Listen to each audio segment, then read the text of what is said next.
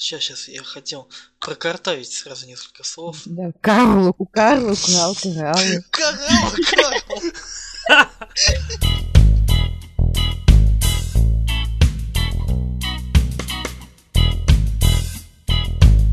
Здравствуйте, дорогие слушатели! В эфире передача «Голуб Галилея» и с вами Катя Зверева, Никита Одиноков и парень, который любит поговорить.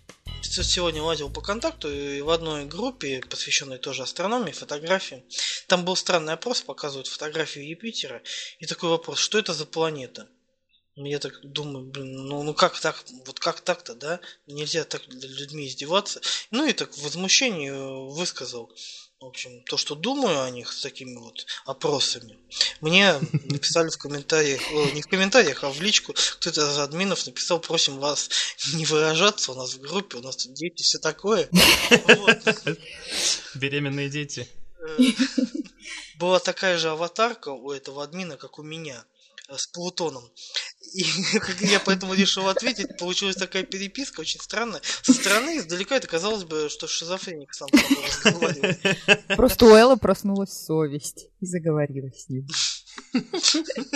Расскажи нам, Эл, про Плутон. Э, буквально вчера обнаружил новые фотографии Плутона. Э, в этот раз фотографии э, Северного полюса. Ну надо сказать, красиво.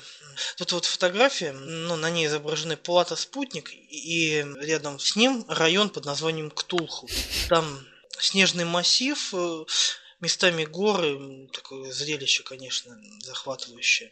А тем временем новые горизонты продолжают свой путь. На момент записи подкаста аппарат «Новые горизонты» находится от нас на расстоянии 4 миллиарда 961 миллион 847 тысяч, и там еще сотни километров, каждую секунду он пролетает около 14 там, с половиной километров, может еще больше честно говоря, вот мне трудно представить, чтобы что-то э, с такой огромной скоростью передвигалось. Ну да, мы в принципе такими э, расстояниями, такими скоростями не мыслим, такими величинами. Да, ну то есть я могу представить, да, как быстро летит пуля. Uh-huh. С этим легко примириться, потому что пуля это нечто очень маленькое.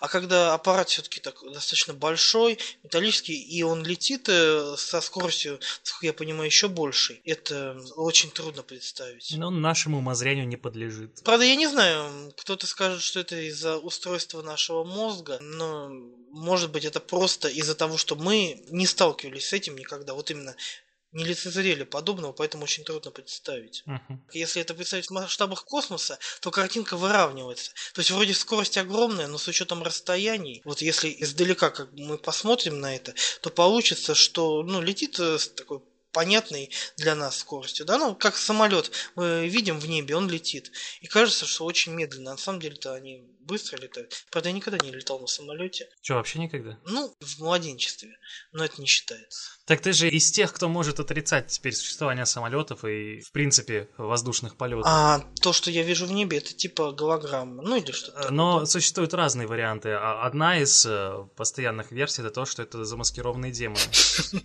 То есть есть на YouTube такие каналы, э, которые как раз-таки занимаются развенчанием вот этих правительственных мифов о самолетах. Я летала на демоне. Или внутри демона. Ты в сговоре с ними. То есть они снимают в окошко или там э, из огорода из своего, да, самолеты на небе, ну, подключают к телевизору, потом наводят камеру на телевизор, снимают, полностью качество искажается, да, и они э, тыкают пальцем, снимая видяшки для YouTube, показывают, вот, типа, смотрите, тут вспышка, а тут вот а в артефактах отобразилась рогатая рожа. Это, типа, самолет до конца забыл замаскироваться. Так вот, что случилось 11 сентября. В том числе, в том числе, да. Там же была даже фотография, Э, вот в дыму кто-то узрел лицо сатаны. Угу. Ну и, соответственно, плоскоземельники тоже имеют ряд своих теорий о самолетах. А они всерьез вот это обсуждают, ну, плоскоземельники и тому подобное, молодоземельцы, люди прикалываются над нами, или они на самом деле такие вот? Ну, а почему нет? Конечно, всерьез. Жутко. Кто-то наверняка прикалывается просто, да, но это не настолько сложное для веры концепция, чтобы в нее нельзя было поверить. Да, ну как в прошлом выпуске я же рассказывал, что нельзя преодолеть поле Земли. Мгм. Ну, тут как-то нечто такое, что мы все равно сомневаюсь, что хотя бы из нас троих кто-то полетит в космос. Поэтому толком не проверим. Но с самолетами-то, по идее, убедиться легче. Но хотя здесь всегда можно подогнать, что это промывание мозгов, иллюзии, демоны и все такое. Ну, у кого-то из плоскоземельников считается, что... Ну, то есть, а, они-то как раз э, верят в самолеты, но считают, что самолеты летают все-таки над плоской землей.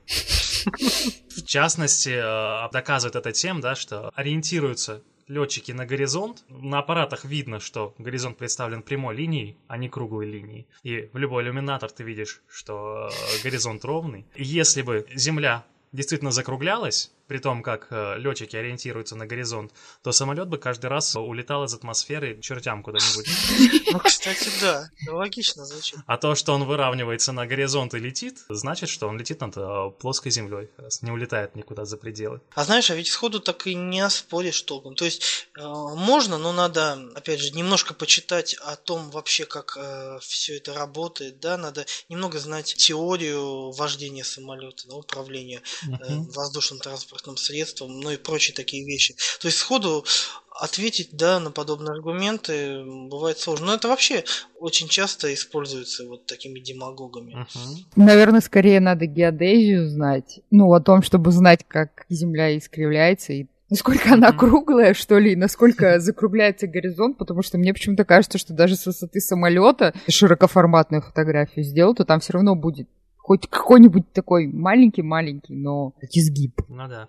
Ну и в принципе надо понимать четко, как работает гравитация, как она взаимодействует с э, подъемной силой крыла, как они там друг друга равновешивают. И что именно происходит, когда летчик ориентируется на горизонт, каким образом ориентирует э, сама аппаратура. И э, поэтому очень легко галопом Гиши зарулить любого противника. Да. Наше представление вообще о Вселенной в определенных рамках не имеет значения. То есть, э, например, в случае с навигацией в определенных условиях не особо важна шарообразность Земли. Мгм. То, что они, например, ну, ориентируются на горизонт, да, как на прямую линию, в тех условиях просто для них это удобно, да, но это же не доказывает плоскость Земли. Ну и опять же, возвращаясь к тому, что мы в прошлый раз говорили, да, о том, как работает наука, как она сама себя исправляет, нельзя забывать, что даже концепция плоской Земли, она до определенного предела работала. Штука в том, что это не неправильная концепция, а просто слишком далекое приближение для нашего сегодняшнего взгляда. А для тех времен это было вполне нормальное э, приближение, которое давало адекватные предсказания, адекватные ответы. Ну, в тех рамках, в которых жили. А когда этой концепции стало не хватать, она была расширена, э, была изменена до концепции круглой Земли и так далее. То есть, опять же, от геоцентрической системы перешли к гелиоцентрической. А потом дальше. И, и дальше, ага. Если, например, даже в рамках картографии, даже современной, наверное, особо роли не играет. Если тебе надо описать какой-то небольшой район, то теория шарообразной Земли, она тебе не Мгм. нужна. Ты все равно Землю как плоскость изображаешь. Просто действительно не, не стоит путать э, локальные какие-то условия с чем-то более глобальным. Я вообще недавно размышлял на тему того, что для людей раньше, ну очень давно, когда еще наука была в зачаточном состоянии, или там, когда ее вообще не было, мир был для людей очень ограничен. Мир ограничивался лесом, в котором они живут, да, или горой. Ну да, вот от этой горы до этой реки. Да, и все это весь мир, и вот какой-то там древний великан создал мир, там от него эта гора отпочковалась, когда там он справлял нужду, и вот из этого выросли люди, все такое. Потом вроде мир стал для них расширяться, и уже, да, там мир уже приобрел форму вот этого диска. Но ведь э, то, что Земля круглая, еще греки же, насколько я понимаю, знали. Мгм. Ну или, по крайней мере, догадывались. Вот уже было представление вот о планетах, да, в те времена для людей. Вот Земля – центр Вселенной, да, вот вокруг там звезды, другие планеты, все отлично. Потом узнали, что там Земля это не центр даже Солнечной системы. Потом, что Солнечная система не единственная. Потом, что наша галактика не единственная. А сейчас говорят, что наша Вселенная, похоже, не единственная. Ну все. Но мне кажется, это еще не все. Дальше будет, что вот есть одна мультивселенная, а потом где-то есть еще другая мультивселенная, которые не пересекаются. И так можно продолжать до бесконечности. Мгм. Вот, но здесь, наверное, и действительно какая-то эволюция представлений. Ну да. И вообще идея множественности вселенных, она же очень широко эксплуатируется в фантастике.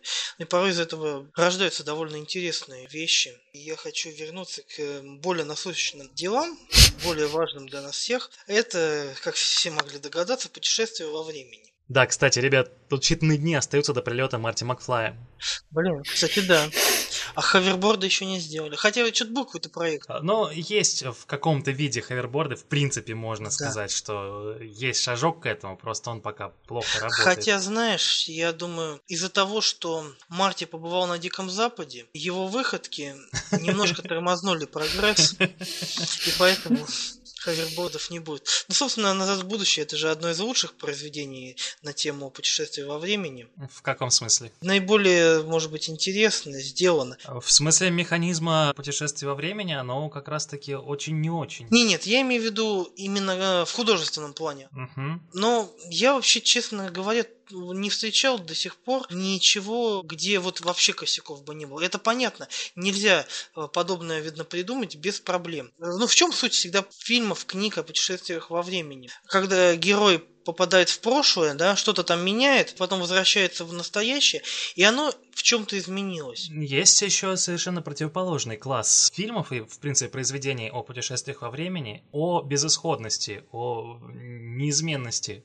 таймлайна. Где ничего нельзя изменить. Да, то есть э, там либо какое-то пророчество есть, либо там что-то еще, и кто-то пытается что-то поменять, а в итоге все складывается вот так, как сложилось, именно благодаря его действиям. То есть если бы он не, не, не принял решение действовать вот так вот, чтобы что-то предотвратить, этого бы не произошло. Этого бы не было изначально, то есть это, грубо говоря, было записано изначально во временной линии, так сказать. Да, и это еще хуже, потому что вообще тогда первопричина непонятна. То есть если в первом варианте э, есть первопричина, Угу. И, и там косяк в том, что они меняют в прошлом что-то, и меняется ну, буквально ничего. Но по идее любые изменения, они могут привести к большим последствиям. То есть, ну, может быть, не для всей планеты, но для жизни, допустим, конкретной семьи. Про жизнь конкретной семьи моя любимая тема. У Паланика есть. А, Рэнд, биография Бастера Кейси. Про ну, персонажа, который каким-то макаром попадает в прошлое, по-моему, собственно, встречает свою мать и становится сам себе отцом. Я сам себе дедушка. Еще в Футураме есть серия, да, где Фрай попадает в прошлое и, собственно, со своей бабушкой веселится. в первую очередь, наверное, для меня до сих пор остается проблемой. Помните, мне даже завернулись немного мозги, когда я думал о временных линиях Терминатора. Ну, а, опять же, вот э, первый фильм Терминатора, он э, работает э, относительно неплохо именно как история о безысходности. О... О, зацикли... о временной петле, да? Как да. Вот о, о чем зацикленном во времени, да. Тут он работает, хотя, опять же, понимаешь, вот отсутствие первопричины. Но это неплохой комментарий о написанности судьбы. То есть, если мы исходим из э, парадигмы предопределенности всего, да, то это вполне нормально. То есть, каждый проходит свой заранее заданный, записанный путь. Пусть это не сильно научно согласуется, да, с, э, со скептическим подходом, да. Ну да. Тем не менее, в принципе, как э, мыслительный эксперимент работает вполне неплохо. Хотя в самом же Терминаторе говорят, что нет судьбы, кроме того, что творим мы сами. Но тут, понимаешь, просто получается, что именно вот время текло так, что именно из будущего пришел Кайл Рис, да, и заделал Джона Коннора. И получается нет, нич... нет событий, которые были до его путешествия. В смысле? Ну, то есть, смотри, если бы Джон Коннор не родился, uh-huh. да, то некому было бы отправить Кайла Риза, чтобы он стал его отцом в прошлое, да. И получается, у нас нет вот этого момента, ну, чего-то, что предшествовало его путешествию. Но как же, ты смотри на, напрямую на таймлайн. Так. То есть вот время-время живет Сара Коннор, да? А, тут прилетает Рис. Именно. Заделывает Коннора. Конор живет, живет, живет и отправляет в прошлое Риза. Именно, но я говорю зацикленность времени. Ну да, но... А по идее должно было быть так, что вот живет Сара Коннор, у нее рождается Джон, да, потом Джон встречает Кайла Риза, отправляет его в прошлое, и тогда меняется что-то во времени, да, вот, но в таком случае мы имеем двух разных уже Джонов Конноров который один был от одного отца, другой уже от другого. И то есть тут уже какой-то парадокс. А вторая часть, она еще больше парадоксов. Да, но тут вот опять же надо учитывать, да, что очень сложно э, создать интересный фильм с простой и работающей механикой, э, непротиворечивой механикой путешествий во времени. Я предлагаю всем смотреть Футурама Большой куш Бендера, потому что, на мой взгляд, это один из лучших вариантов. Путешествия во времени, как бы этот фильм делают математики, которые увлечены своим делом, то есть им можно доверять. Футурама, в принципе, хороша тем, что, э, ну, по большому счету, она вся из разряда математики шутит. Да, это очень круто. Вот так вот, о, о чем я говорю, да? Да. А, То есть, в принципе, очень сложно создать э, одновременно интересный фильм, чтобы в нем одновременно работал механизм путешествия во времени. Всегда приходится идти на какой-то компромисс между рабочей системой и э, работающим фильмом. Особенно если учесть то, что обычно над э, большими картинами работает не один сценарист, не, не математик, тем более не физик, а, как правило, толпа профессиональных райтеров, э, каждый из которых там что-то свое добавляет, что-то переиначивает, и в принципе они э, именно работают на драму э, или там на комедию, на триллер, а не на работающую модель. И тут все зависит от того, если фильм сам по себе сработал, то просто потом фанаты начинают ломать голову, а что да как, и пытаются придумать разные... Да, фанатскими теориями разрешать все противоречия. да. Пытаются объяснить, да. А вот если фильм не сработал, то люди говорят, вот это фуфло, оно так не может работать, в общем. Даже Боб Гейл, как ему пришла идея для фильма «Назад в будущее», да? Он просто перебирал фотографии своего отца и вдруг узнал, что его отец был президентом, что ли, класса. Задумался, а дружил бы он со своим отцом в те времена. И из мысли о том, чтобы было, встретиться он тогда со своим отцом, учись он с ним в одной школе, привела его к мысли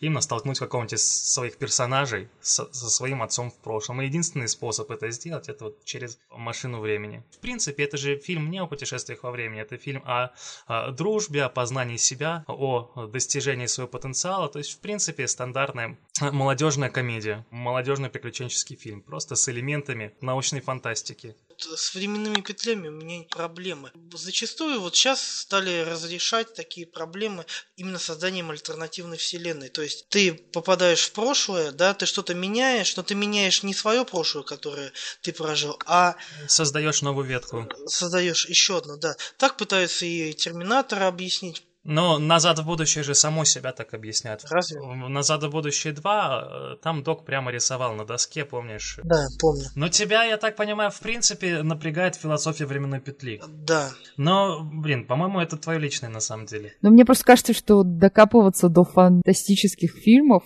как-то странно и требовать от них реалистичности. Но тогда мы получим вот обычный художественный реализм. Э, Нет, понимаешь, не реалистичности, а чтобы механизм работал. И, на мой взгляд, временная петля это как раз тот механизм, который вполне работает. Да. То есть он внутренне не противоречив. Он может противоречить э, твоим представлениям о действительности, да, но сам по себе он нормально работает. Как раз таки в этой вселенной альтернативных вселенных нету. Это не та концепция, в которой путешествие во времени создает новые вселенные, создает новые линии. Это та концепция, в которой э, время линейно, Да. и в него просто можно вернуться. Да, ну может быть это э, не противоречиво внутренне, но Например, опять же, одна из концепций путешествий во времени, именно в линейном времени, без разветвления на разные вселенные, да, состоит в том, что, грубо говоря, взвешивается много-много разных вариантов и находится тот, который именно не приводит к парадоксам. То есть уже, например, в момент э, принятия твоего решения, там, отправиться в будущее или в прошлое, или как угодно, да, взвешиваются грубо говоря, самой вселенной, самые-самые разные варианты, и выбирается тот, который не приведет к парадоксам и, так сказать, к уничтожению вселенной. То есть изначально ты, принимая решение отправиться в прошлое, допустим, ты уже ничего не можешь поменять. Ну, ладно, теперь на грешную землю в 2015 год возвращаемся. Что у нас на повестке дня? Я тут нашла крутую новость про Вангу. Пока я разглядывала фотографии Плутона, я краем глаза увидела ссылку на канал «Скандал, интриг и расследований», и заголовок звучит так. В пророчествах Ванги нашли предсказания о дрогнувшей под напором беженцев Европе. Ну все. Отлично. Тут пишут, например, такая фраза, что Ванга когда-то сказала «Люди разделятся по признаку веры. Сирия рухнет к ногам победителя, но победитель окажется не тот. Брат пойдет против брата». И тут пишут, что «Представляете, вот вот представляете, как она могла предсказать». И тут пишут, что верится с трудом, что мусульмане возьмут власть в Париже или Берлине. Я не знаю, может быть, я новости давно не смотрела, но я не слышала о том, чтобы они там все-таки взяли власть. Да, и куда они дели Ангелу Меркель, там, например. Но мне просто интересно стало, почему именно Сирия? Я открыла историю Сирии, и тут вот, если брать 20 век, ну, вторую половину точно, то тут война, война, война, война. Одна война, другая война, третья война. И все, кто-то с кем-то воюет, то с другими государствами, то между собой. То есть Ванга предсказала, что в Сирии будет резня. Вот удивительно, та страна воюет и воюет, а она, представляете, какое пророчество сделала. Да. Знаешь, в декабре наступит зима. Да-да-да. А, и плюсом тут другая, вот, например, есть цитата от Ванги якобы. «Несчастье навалится отовсюду, все народы затронут, люди будут ходить без обуви и без одежды, жить без еды, топлива и света, то, что объединялось, рассыплется на кусочки». И тут где-то, а, и произойдет это недалеко от России, говорила она. И тут, дескать, комментаторы пишут, что раньше думали, что это про Советский Союз, но теперь, как мы видим, это про Европу. Или про Украину, про что угодно. Да, какая разница, да про что угодно. Ну, Монголия. Советский Союз не прокатило, значит, будет Украина, ну или Европа, норм. Недалеко, недалеко, естественно от России недалеко это... От России недалеко это и США тоже. Да, да. в общем-то, да. Почти все. Австралия может быть только далеко. Ну, а Австралия далековато, но вот когда были беспорядки а, в Америке, полицейские убили парнишку, вот, там же тоже так э, несколько дней все полыхало, и это технически недалеко от России. Можно слово «недалеко» трактовать тоже совершенно разными образами. В каких масштабах? Например, можно сказать, э, что недалеко э, идеологически, да, или там недалеко, в смысле экономически заденет Россию. Ну, кстати, да, если сказать недалеко там идеологически, то это можно брать э, территории вообще стран СНГ. Вот, если это, если она это предсказывала во времена Советского Союза, то это можно было сказать и на Кубе, значит, если идеологически недалеко. Или Китай теперь. Да, тут еще одна есть цитата как раз. Скоро к нам придут новые неведомые людям болезни. Люди будут падать на улицах без видимой причины, без видимой болезни. Станут тяжело болеть даже те, кто никогда ничем не болел. То есть это вообще капитан очевидность. Вот я не знаю, где, что здесь предсказательно, если это и так есть, это всегда происходит. И вообще мне нравится, когда вот они вот эту фигню начинают говорить, постфактум всегда. Если, ребят, вы так верите а, в предсказания Ванги, ну или там не только Ванги, еще кого-то, ну допустим, она вот самая раскрученная. Ее вот знают все, по крайней мере в России. И вот яростно спорят чуть ли не с пеной рта, когда ты говоришь, что ее предсказания это там выдумки, да, или типа того. По идее, хорошо, возьмите все вот эти тексты, проштудируйте как следует, да, и предотвратите. Хотя бы заранее это опишите, а не так, когда происходит там в Сирии очередная война, и говорите, о, Ванга об этом говорила. Но в итоге какая функция получается вообще у этих предсказаний? Да никакой. То есть просто продолжать убеждать народ в существовании сверхъестественного или... Не знаю, как насчет Ванги, но, возможно, это в общем целом для предсказательной, так сказать, а, ну сферы да. полезно тем, что раз она предсказывает глобальные события, значит, можно нести предсказателям деньги, чтобы они там помогли устроить чью-то жизнь. Резонно. Вот и все. А кто распространяет вообще ее россказни и, э, в принципе, ее рекламирует? Ну, сейчас это вот НТВ, и плюс тут некая Стевка Петревска, это, я так понимаю, женщина, которая ухаживала за Вангой последние uh-huh. там ее годы жизни. А э, НТВ какая корысть с этого? Скандалы, интриги, расследования, показать все, что скрыто. На рейтинге ага. Э, шумиха. Понятно. Потому что этот канал только этим в основном сейчас и занимается. А так как э, большая конкуренция с тем же РЕН-ТВ и тому подобным, э, вот. Но если РЕН-ТВ могут себе позволить просто откровенную от себя тяну нести, да, ну, вот эта псевдодокументалистика, то на НТВ все-таки они пытаются на чем-то более-менее известным играть.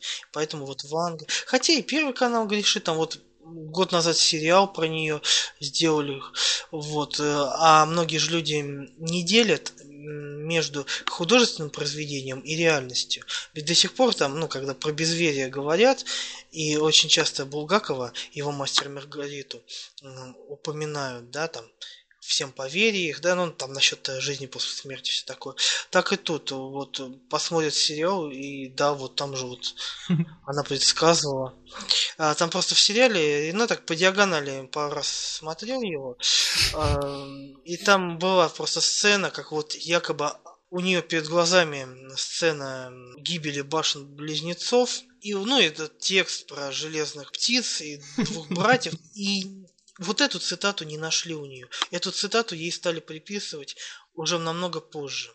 И вот мне кажется, вот то, о чем ты сейчас рассказывала, не факт, что это действительно даже она говорит. Ну да, кстати, потому что там, там даже уже написано на самом РЕН-ТВ, что письменных от нее не осталось никаких записей.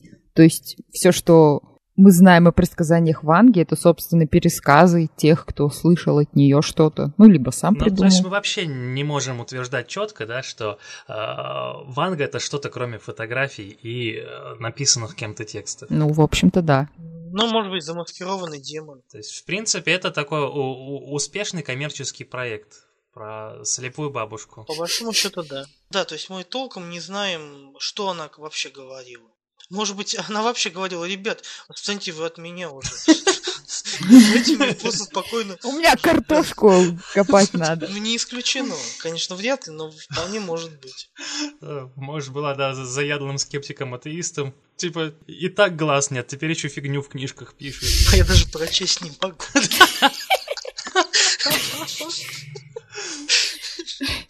А вы же слышали про то, что в Британии там ученые попросили в виде эксперимента разрешить им провести на эмбрионах там какие-то опыты, чтобы гены поменять.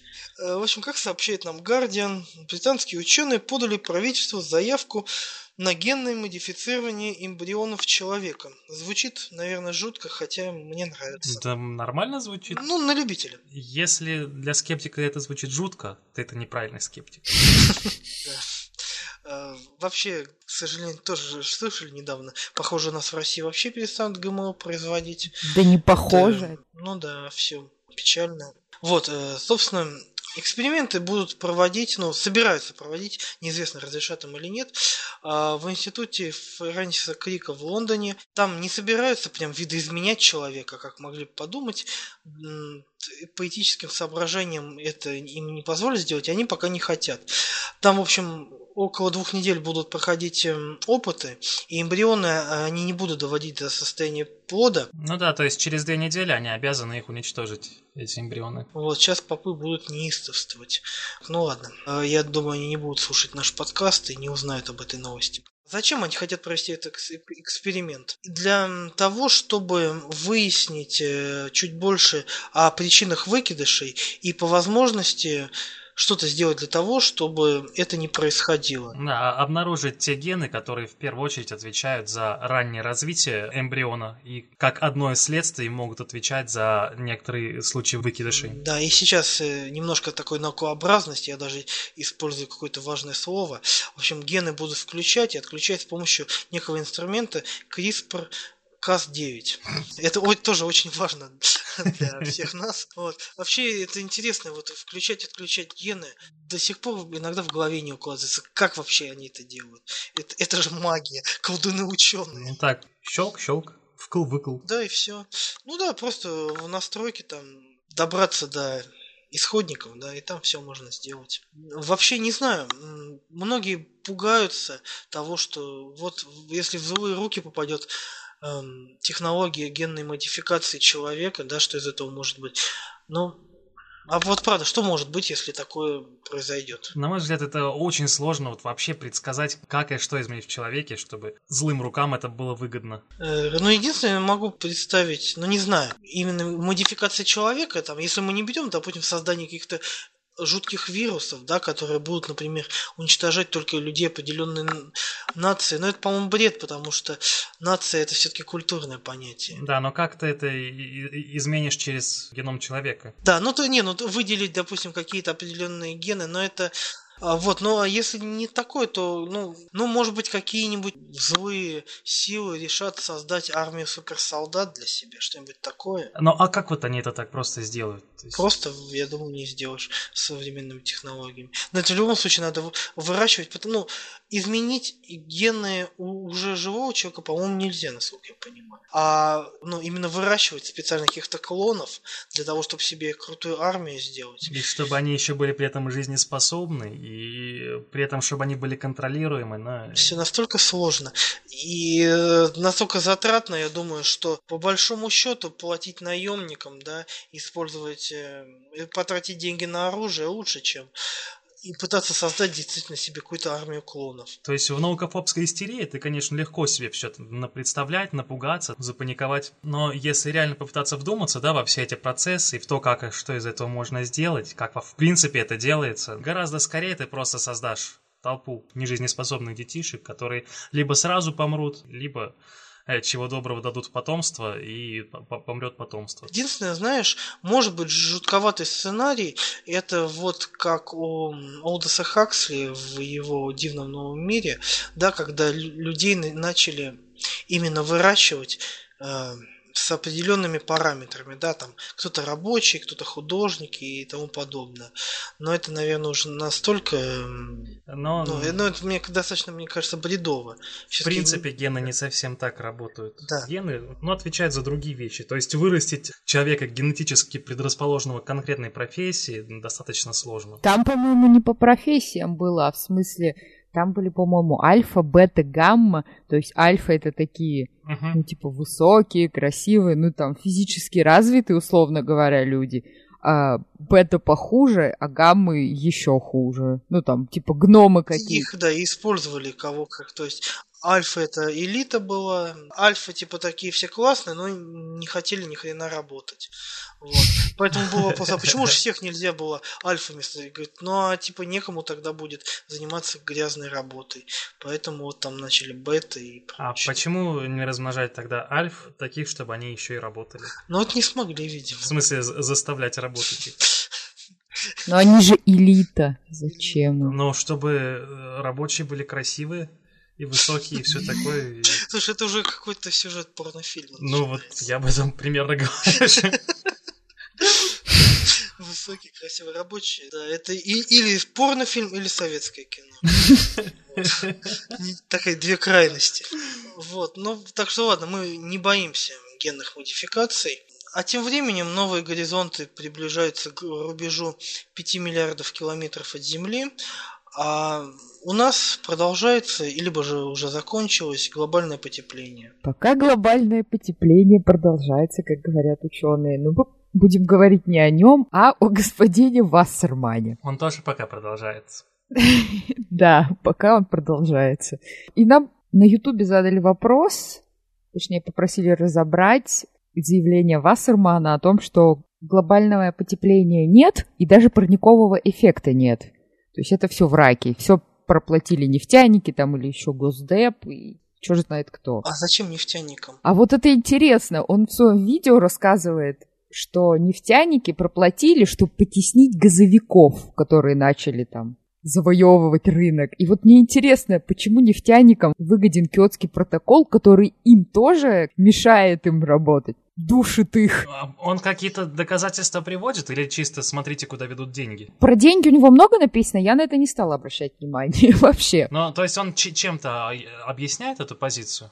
Вообще, я пыталась его читать, у него очень такая пафосная, патетичная, такая надменная речь. Я вот зачитаю один из его комментариев, то есть он ведет жаркие споры на эту тему просто вообще, он не отступает ни на йоту пишет, читал я все эти работы, ну, то есть работы о глобальном потеплении, о парниковом эффекте, они самой элементарной теплофизической проверки не выдерживают. А он везде указывает на то, что он теплофизик.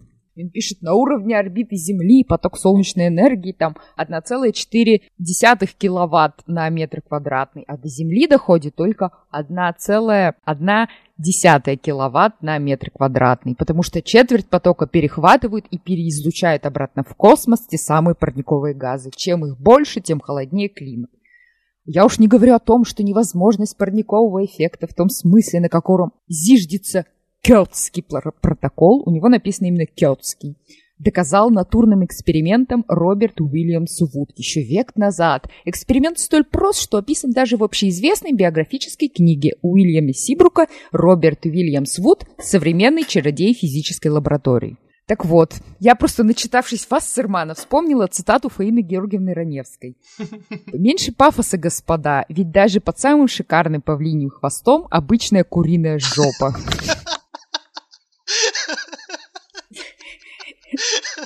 Он пишет так патетично, так гордо, но на самом деле вот даже простой проверки, даже без образования теплофизика, можно понять, что он пишет и говорит ерунду. Во-первых, начнем с вот этого эксперимента. Вассерман ссылается на хрестоматийно известный авторитет. Как он сам пишет. На Роберта Вуда.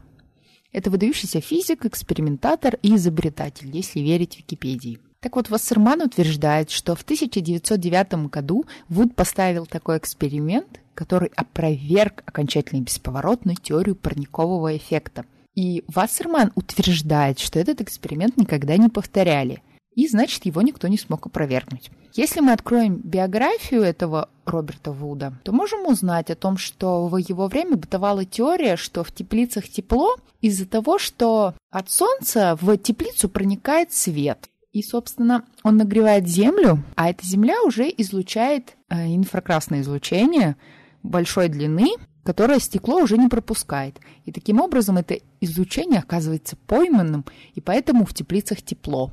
И Роберт Вуд хотел доказать, что эта теория неверна. Что он сделал? Он взял две коробки из черного картона, одну покрыл стеклянной пластинкой, а вторую покрыл прозрачной пластинкой из каменной соли. В обе коробочки поместил шарики термометра, поставил их на солнце и за определенный промежуток времени обе коробочки нагрелись до 55 градусов. Тут начинается самое интересное. Вообще-то каменная соль прозрачна для очень длинных волн. Соответственно, пластинка из каменной соли не должна была задерживать длинные волны, которые шли от земли нагретой. И, соответственно, в соляной коробочке должно было быть холоднее. Но Вуд утверждал, что у него в эксперименте была температура одинаковая. Он напирает на то, что в теплицах тепло из-за того, что стекло блокирует конвекцию, то есть холодный воздух из окружающей среды не смешивается с теплым нагретым воздухом в этой тепличке. Вассерман экстраполировал это все на всю атмосферу. Здесь есть много интересных «но». Во-первых, начнем с корректности эксперимента. У этого эксперимента нет контроля, то есть нет ящичка без крышки, поэтому мы не знаем, до какой температуры нагрелся бы вот этот шарик термометра вообще без стекла, без соли, без ничего. Ну и плюс там не измеряли разные параметры типа давления. Могло получиться так, что коробочки стояли в разных условиях, и поэтому вышло так, что у них одинаковая температура, но, возможно, у них было разное давление. Вассерман не прав в том, что эксперимент Вуда не воспроизводили. На самом деле его воспроизводили минимум три раза, и он не подтвердился.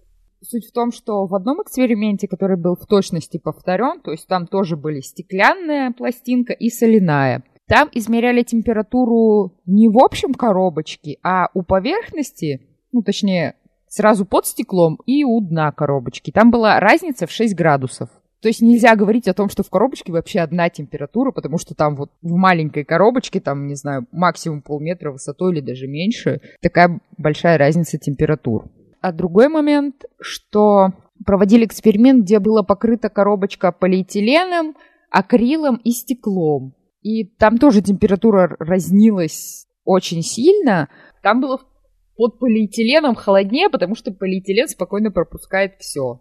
Вот, стекле было горячее на 15 градусов, чем в полиэтиленовой коробочке, а в акриловой коробочке на 20 градусов теплее, потому что акрил обладает меньшей теплопроводностью, и, соответственно, он лучше удерживает тепло. Подожди, а почему вот если я с головой укрываюсь полиэтиленом, я начинаю вариться? Я думаю, человеку душно, потому что тело человеческое нагревает воздух вокруг себя за счет теплового излучения и за счет теплопроводности. А почему оно через полиэтилен не проходит и не уходит.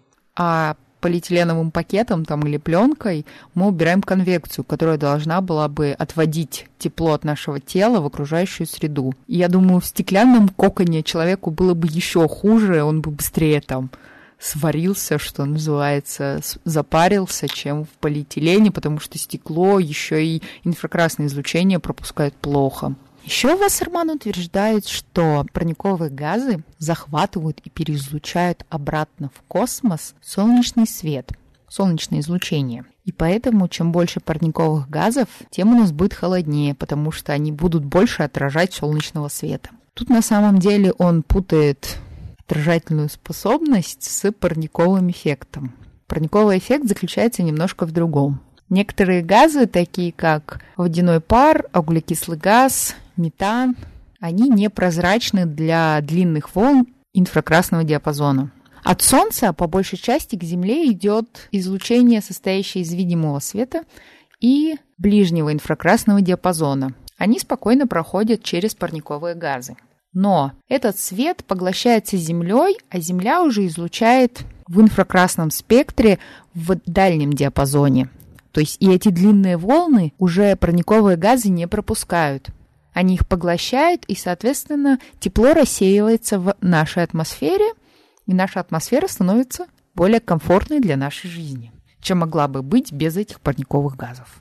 То есть это можно сравнить с какой-то из коробочек Вуда или нельзя? Эксперимент Вуда нельзя переносить на атмосферу все-таки, потому что Земля в основном теряет свое тепло посредством радиации, то есть излучения. А ящичек любой, он теряет еще и за счет теплопроводности и за счет конвекции. Ага, то, то есть в принципе к делу не относится. Это очень некорректно экстраполировать то, что происходит в ящичке, на то, что происходит во всей атмосфере. Сравнивать их не стоит. Давайте теперь вернемся к обсуждению слов Вассермана о том, что парниковые газы и парниковый эффект приводят к похолоданию. Так подожди, он все-таки есть или нет? Я сама не поняла, у него просто где-то написано, что вот Вуд доказал, что его нет, но он охлаждает атмосферу. Вот так, собственно, у него и написано. Удобно. Да. Мне вообще кажется, что Вассерман очень сильно упрощает процессы, которые происходят в атмосфере. Процессы переноса энергии, формирования климата вообще. А, и очень странно, что инженер-теплофизик путает парниковый эффект, то есть поглощение определенных волн определенными газами с отражением солнечной радиации разными поверхностями в разной степени. Ну, а давайте перейдем к его идее о том, что усиление парникового эффекта должно приводить к похолоданию. Доказывая эту тему, он ссылается на одну статью российских физиков. Статья называется «Адиабатическая теория парникового эффекта». Вроде бы все серьезно. Ученые физики во главе с доктором наук написали свою версию, скажем так, происходящего. Но меня настораживает то, что они несколько раз открыто указывают на то, что вот весь мир не прав, а мы знаем, как оно на самом деле. Это уже как-то настораживает. И плюс они утверждают, что парниковый эффект — это тепличный эффект. И они пишут, что в атмосфере преобладает перенос тепла за счет конвекции. С одной стороны, может быть, они и правы. Но с другой, может быть, и нет. Может, ты прав. Но, с другой все намного сложнее. Во-первых, надо учитывать, что да, конвекция вносит больший вклад в суммарный перенос энергии в атмосфере, но все-таки от Земли большая часть энергии переносится именно за счет радиации. То есть Земля за счет излучения отдает свое тепло в атмосферу, поэтому нельзя не учитывать радиацию. А именно это авторы и делают. Они считают, что Среднее распределение температуры в толще тропосферы должно быть близким к адиабатическому. И сбрасывают роль радиации в этом процессе. И, по-моему, это совершенно неправильно. Потому что хоть радиация переносит меньше тепла, но по их же собственным подсчетам всего лишь в полтора раза меньше. Это не такая уж и большая разница. Вообще климат штука такая сложная, многогранная, для человеческого разума пока непонятная. Сами посмотрите, вот прогноз погоды нам обещают одно, идет другое, потому что люди пока не в состоянии просчитать все факторы, которые влияют на погоду и точно ее предсказать. А тут вот на тебе, пожалуйста. У них все четко. Мне кажется, это очень неправильно, это очень неаккуратно. Я не знаю, почему они вот делают такой огромный перекос в сторону конвекции. Не знаю, может быть, это их любимая тема, тема написания их дипломов, диссертаций и так далее. Они всю жизнь с ней работали, поэтому они почему-то решили, что радиация — это ерунда очень странно, я не знаю. Это мне почему-то напомнило всю эту давнюю избитую тему биологизация и психологизация, да? Угу. Кто в чем моста, кто-то начинает. Да, это да, все да. нейроны, это все воспитание. Ну вот да, тут то же самое с физикой просто вот. Не знаю, может быть, это его любимая тема, что он решил все на конвекцию и на диабатических процессах построить всю свою теорию. Да, мы не можем просто основываясь на чем-то одном, да, делать такие выводы. А то можно конвекции тогда объяснить все вплоть до политических процессов. И вот, ну, собственно, как итог, я могу сказать, что я просмотрела много много споров Вассермана, его статей, видео, еще чего-то, но у него все, вот три аргумента. Вот эта вот статья про адиабатическую теорию, эксперимент Вуда, которому он объясняет вот все. Которую мы можем отмести. Да. да, и мы можем отмести что одно, что другое. Ну и плюс еще политические, естественно, нефтяники проплатили. И все. Ну, это вот стандартная на... конспирология. Да, да, на этом строится вся его аргументация. Что вообще ему дает вот эта позиция в отношении глобального потепления? Почему ему тема кажется важной, почему кажется важной именно такая позиция? Во-первых, мне кажется, это достаточно острая тема в принципе в мире и в политике. Мы вообще в обществе скептиков не любим политику обсуждать, но мне кажется, здесь он является каким-то там пропагандистом кремлевским, поэтому... Мне кажется, самопровозглашенным. Ну, то есть тут вопроса не должно быть, почему его интересует политика. Да, потому что все-таки, опять же, идея глобального потепления с Запада идет, так что понятно, что если с Запада, значит это фуфло. Только поэтому, то есть э, невыгодно э, кому-то с этой стороны? Да, ну, может быть, нет, я не думаю, что лично ему выгодно. Почему я так не думаю? Потому что так я хоть по диагонали всегда э, смотрю и читаю Вассермана, но он очень за многие темы берется. Мне кажется, ему просто э, вот хочется вот все обозревать, вот обо всем говорить. Быть самым умным. Да, именно быть самым умным. А вот э, сейчас на РЕН-ТВ он ведет передачу «Открытый взгляд», по-моему, или «Открытое мнение», что-то, что-то открытое. Открытый рот. В общем, э, насчет политики он очень много рассуждает, причем так очень эмоционально. Статьи у него там в ЖЖ в основном тоже на разные темы. То есть он любит рассуждать обо всем, любит писать полотна текста. Вот э, таким образом, видно, вот такую значимость ощущает свою. Я не думаю, что здесь какой-то денежный интерес, вряд ли. То есть просто корявый скептик, грубо говоря. Как-то так. Мне кажется, он просто такой, я не знаю, школьный зазнайка, который хочет знать все, поэтому он хватает по верхам, но него просто нет времени на то, чтобы взять и углубиться в вопрос. Он вот открыл глобальное потепление, нашел себе три аргумента и все. Они подтверждают мою теорию, ну и хорошо. Да, но жизненный опыт позволяет э, длинные там полотна писать, да, там э, диалоги такие длинные вести. То есть речь у него, ну, он умеет обращаться с ней. Вот, и поэтому создает такое впечатление. Вот, э, то есть, знаете, такое представление вот о Вассермане как, ну, такой энциклопедические такие uh-huh. у него знания. То есть он же известен стал в передаче, где, собственно, всякие вот эти факты надо было. Своя игра, да. Вот. Он же там, э, собственно, стал особо популярен. Но к нему при этом очень многие прислушиваются, надо это не забывать. То есть э, да. очень много людей его действительно слушают, интересуются его мнением, э, внемлют его объяснением, его рассуждением. Нужно ввести вместо галопа Гиша так как нам Гиш особо неизвестен, галоп Вассермана, потому что он реально идеально подходит под это, потому что... Он также действует. У него куча данных, но у него куча знаний, куча информации, порой бесполезной, но очень много. И ты просто замучаешься вот искать опровержение всех вот этих словечек, которые он там говорит. Но все-таки э, галоп Гиша, он, он в первую очередь относится к общению вживую к реальным дебатам. Да мне кажется, Вассерман и в дебатах не растеряется, потому что обычно людям нужно, ну знаете, вот им задают вопрос, им нужно подумать, покопаться, проверить источники. А ему зачем копаться, он знает все. Да, тут согласен. Хочу посмотреть дебаты Вассермана с НТО. В общем, он э, публичная такая фигура, которая действительно имеет очень много почитателей, да, он э, говорит много, говорит порой красиво, наукообразно, создает впечатление действительно всезнающего человека. Но не стоит забывать, что никто не может знать всего, и если у вас широкий диапазон знаний, возможно, будет не хватать глубины, и наоборот. Э, напоследок вам расскажу, тут наткнулся только что буквально на одну афишу. Участник, э, финалист битвы экстрасенсов Пахомий Common Face. Наверное, все знают Пахома по э, незабвенному фильму «Зеленый слоник». Но также это музыкант, известный в определенных кругах. Да, вот такая эксцентричная личность. И мне просто эта новость понравилась. Э, заголовок э, в одной из групп сказано, то, что вот участники, создатели шоу экстрасенсов, они просто уже открыто глумятся над фанатами, да, если уж они вот на этого человека э, выдают, как будто он реальный экстрасенс. Ну и тут указано вот коррекция судьбы, снятие негативов хотите, вот там. Я уверен, что у него, кстати, будут цены демократичные, чуть не сказал либеральные.